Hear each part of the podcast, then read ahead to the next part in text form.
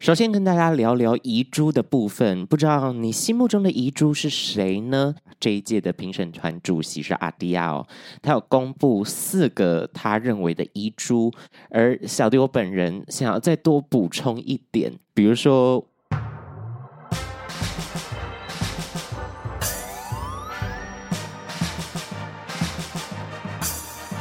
说说说说你爱音乐。嗨，大家好，我是你们的偶像 DJ MIDI 杨双，欢迎收听最新一集的说说说说你爱音乐。今天又是单口的音乐推荐，这次要推荐的呢是入围了第三十三届金曲奖的作品。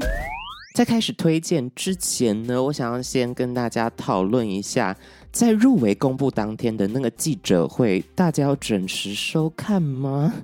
我不知道金曲奖的入围记者会。是不是乐迷会主动去 follow 一个东西？我想只有很资深、很重度的音乐听众才会做做这件事情吧。尤其是现在金曲奖越来越分众了，每一个奖项呢，越来越多的音乐特色、音乐风格、音乐的组合出现，所以说。如果你心目中有一些遗珠，也没有关系，只是每一年的评审团他们口味不同，或者是单纯差个一两票，因为实在是太多有特色的音乐出现，所以这个名额就被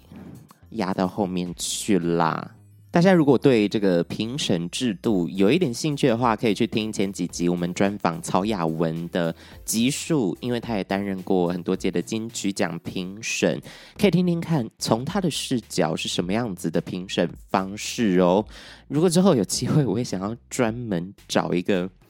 做了很多届金曲奖评审的一位音乐人来节目上聊聊哦，看看还有什么奇特的经历、奇特的遭遇啦。反正入围公布那一天，我正在录影，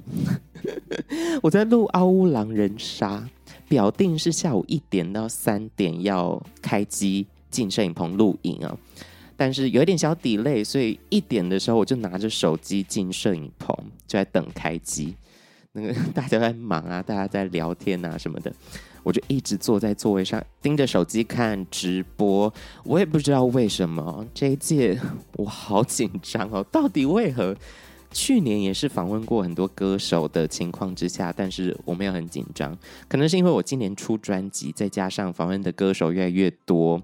加上，我觉得去年有一些很精彩的作品，虽然是在疫情之下的一年呢，但是有很多厉害的作品，希望他们都可以获得评审团的肯定啦。一部分也是为了明年给自己打一些预防针，打一些心理建设的这个疫苗啊。总而言之呢，今天要跟大家推荐一些在金曲三三入围公布之后，我觉得呃很厉害的音乐作品，很值得一听的音乐作品哟。马上让我们进入，嗯，这个我可以。首先跟大家聊聊遗珠的部分，不知道你心目中的遗珠是谁呢？其实，在入围公布的这个记者会结束之后，评审团主席阿迪亚这一届的评审团主席是阿迪亚哦，他有公布四个他认为的遗珠。包含可能有进到复审，但是最后呃没有被选进入围名单之中。比如说彭佳慧，太难唱了，那一张真的太难唱了，竟然没有入围一个女歌手。艾怡良也是一个大作大碟哦，于丁密。还有小雨，他在记者会上面呢都有提及到这些作品啦。而小弟我本人想要再多补充一点，毕竟有很多歌手来上我们节目哦。访问完他们之后，我真的每一个访问的歌手都被他们圈粉。每一个人的音乐作品，每一个人他的个性跟他来上节目的状态都是很有魅力的，呃，甚至是。会让人很心疼啦，比如说吴汶芳也是我心目中的很大的一个遗珠，比如说韦静《Create Life》这张专辑也是我心目中很大一个遗珠哦。每一个作品呢，都是音乐人非常用心去制作的，尤其是在现在。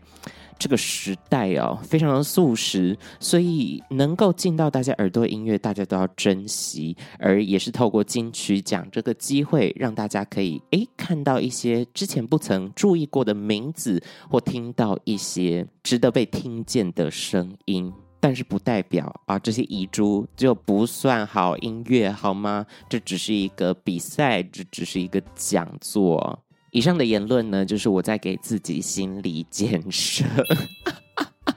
明年的这个时候，我还能不能像现在这么 chill 呢？我不知道。总而言之，来聊聊这次入围的音乐。其实很多大作的入围哦，比如说魏如萱的《Have a Nice Day》这张专辑，或者是卢广仲的《励志论》这张专辑，都是去年很强档的。大作品，但在这短短的一集之中，我反而要跟大家介绍很多首单曲，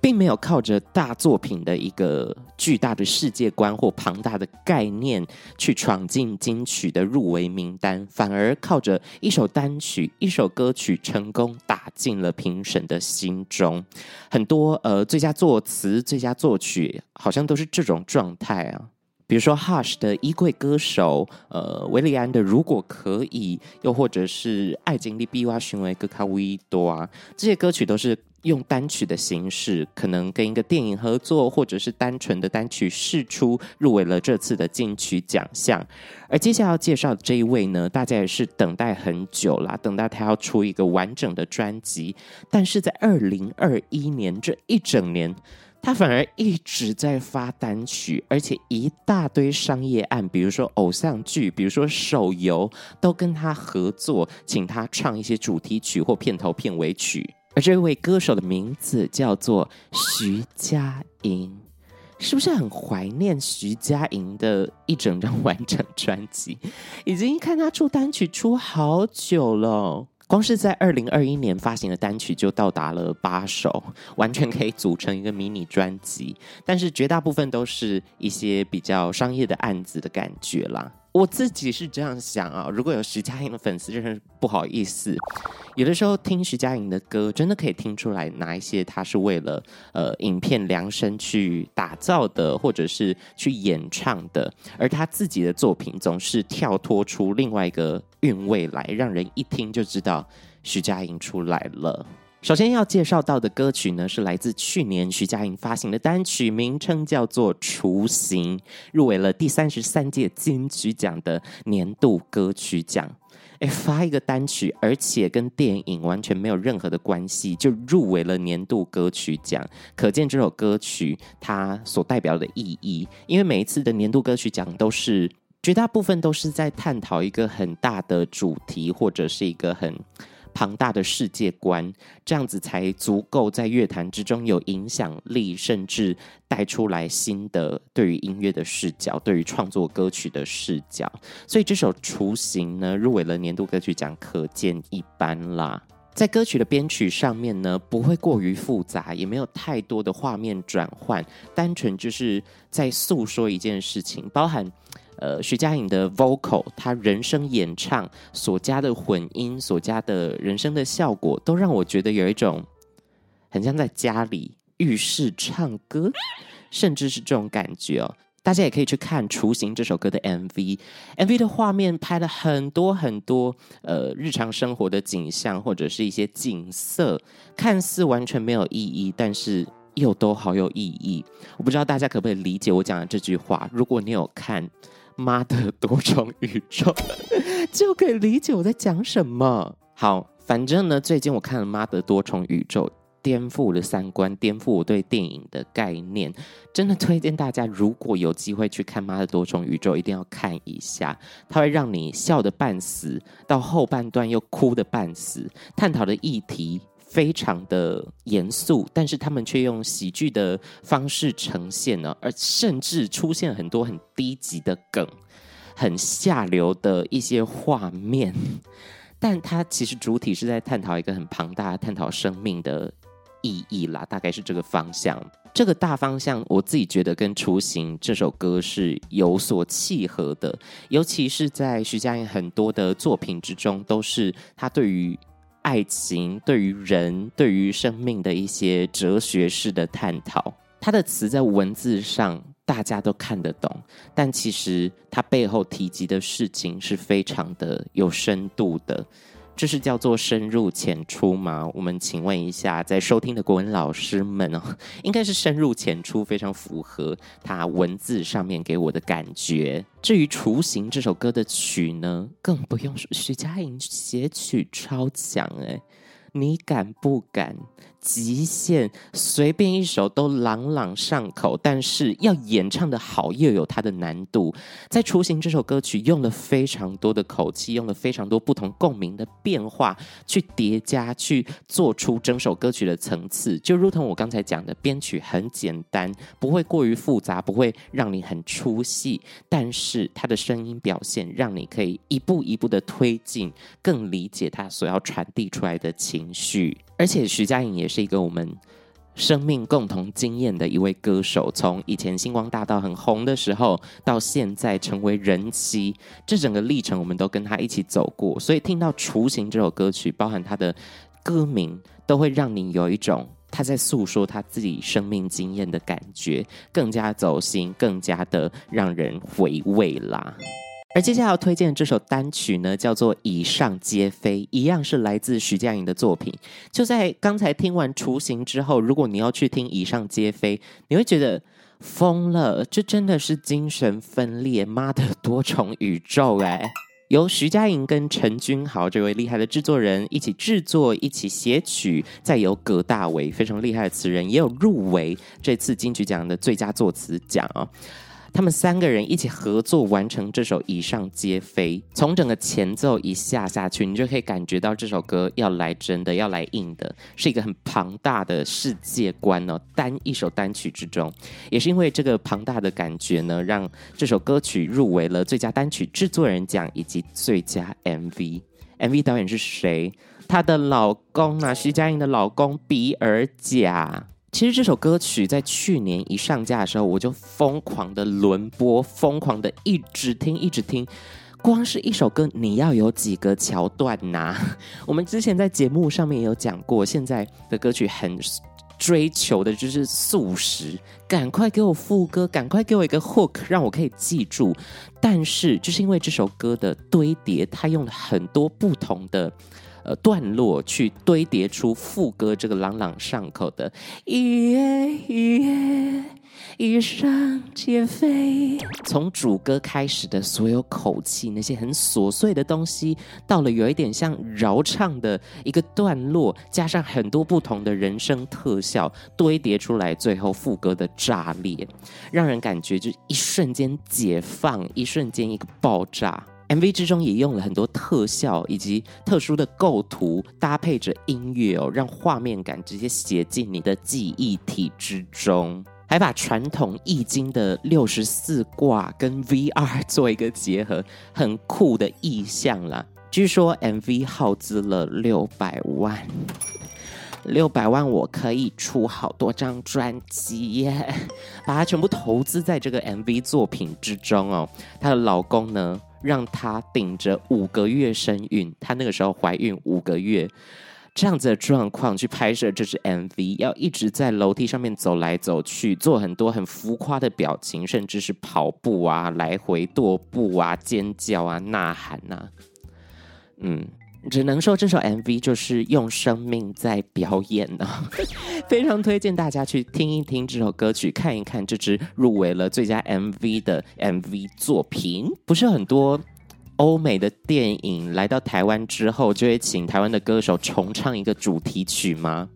妈的多重宇宙彻底可以从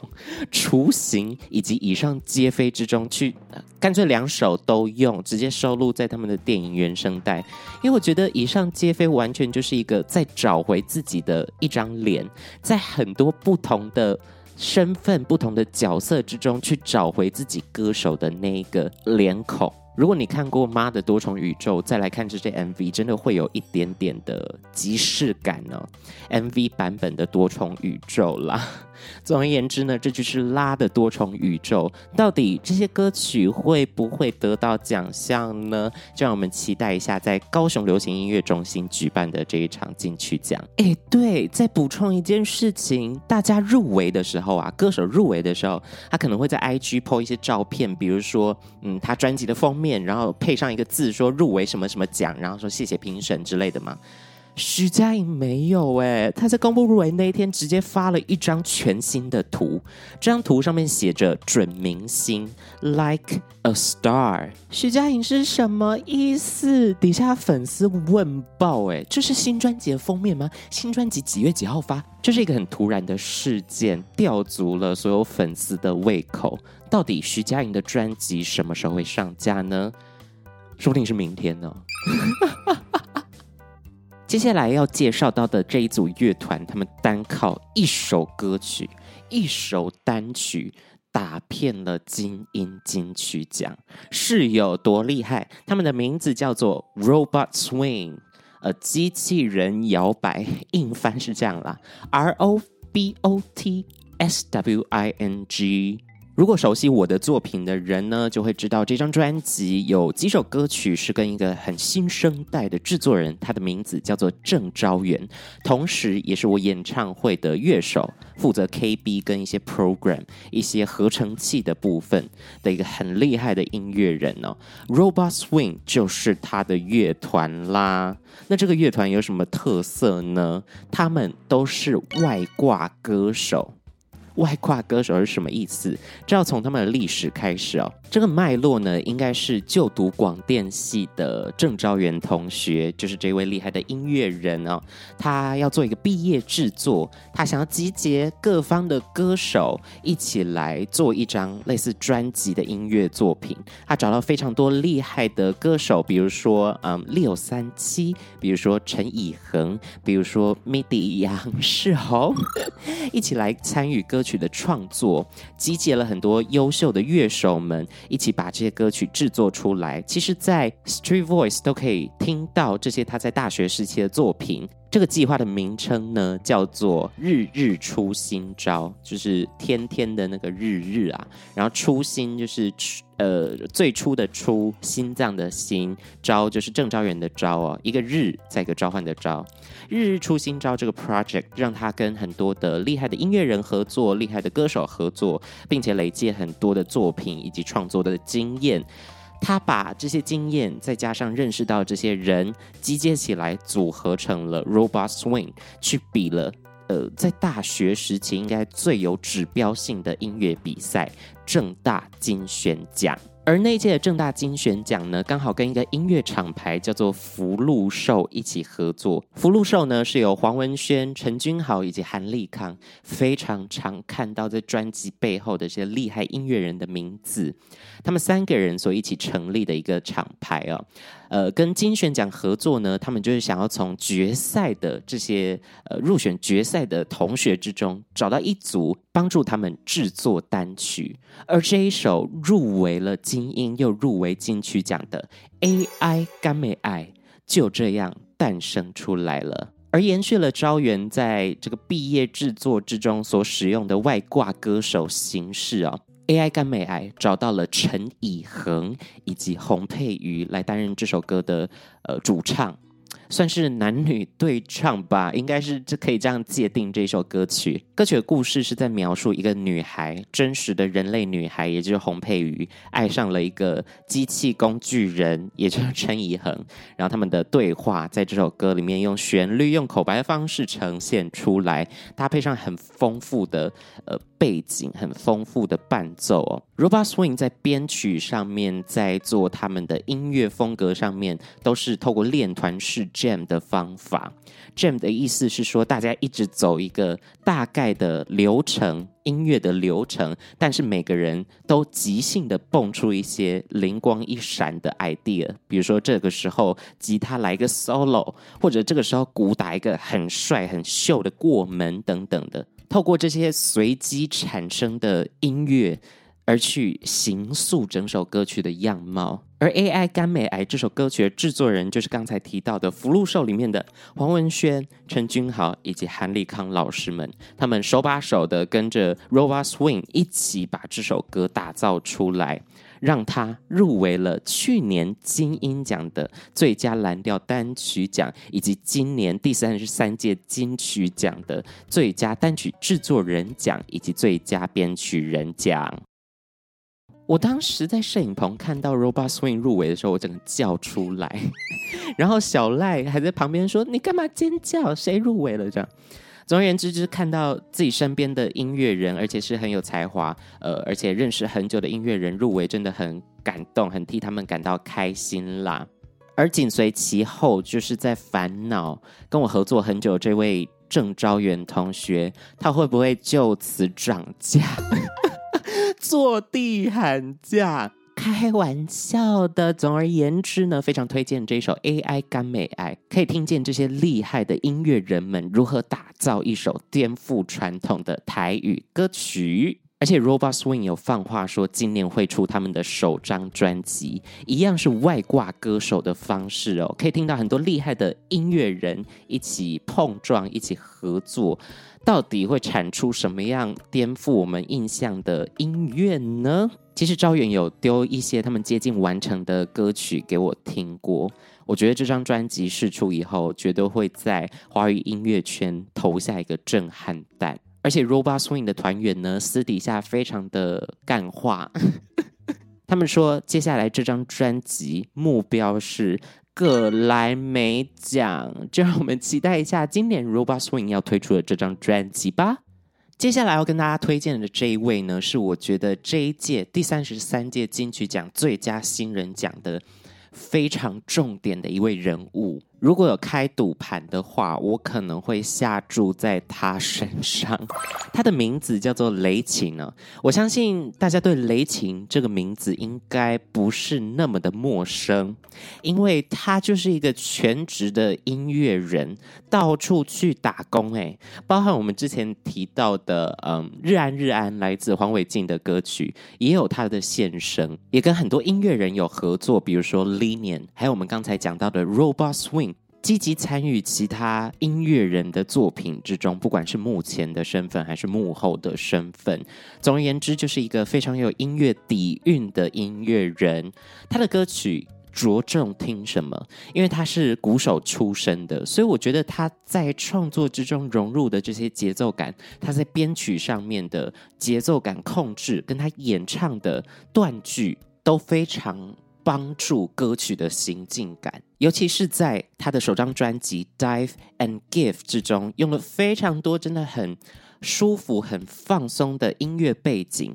在这样的情况下，没有软烂成一团，一直有稳定的推着你前进。透过这些节奏感，透过这些歌词的文字的咬字等等。我觉得这是他的歌曲之中非常厉害的一点，而且在音乐声响的这个琢磨上面也非常的有机，使用了很多打击乐哦。他曾经在一个访谈之中有讲，比如说 KB，比如说吉他，也许大家都听过这些声响，或者是对他有一个既定的印象，或者是大家已经花了很多心力在这些音色上哦。但是在打击乐呢，比如说拿出来一个什么植物的种子。这个种子很干燥，听起来就好像沙漠，或者是这个种子其实是有一点潮湿感的声音，就好像在雨林之中。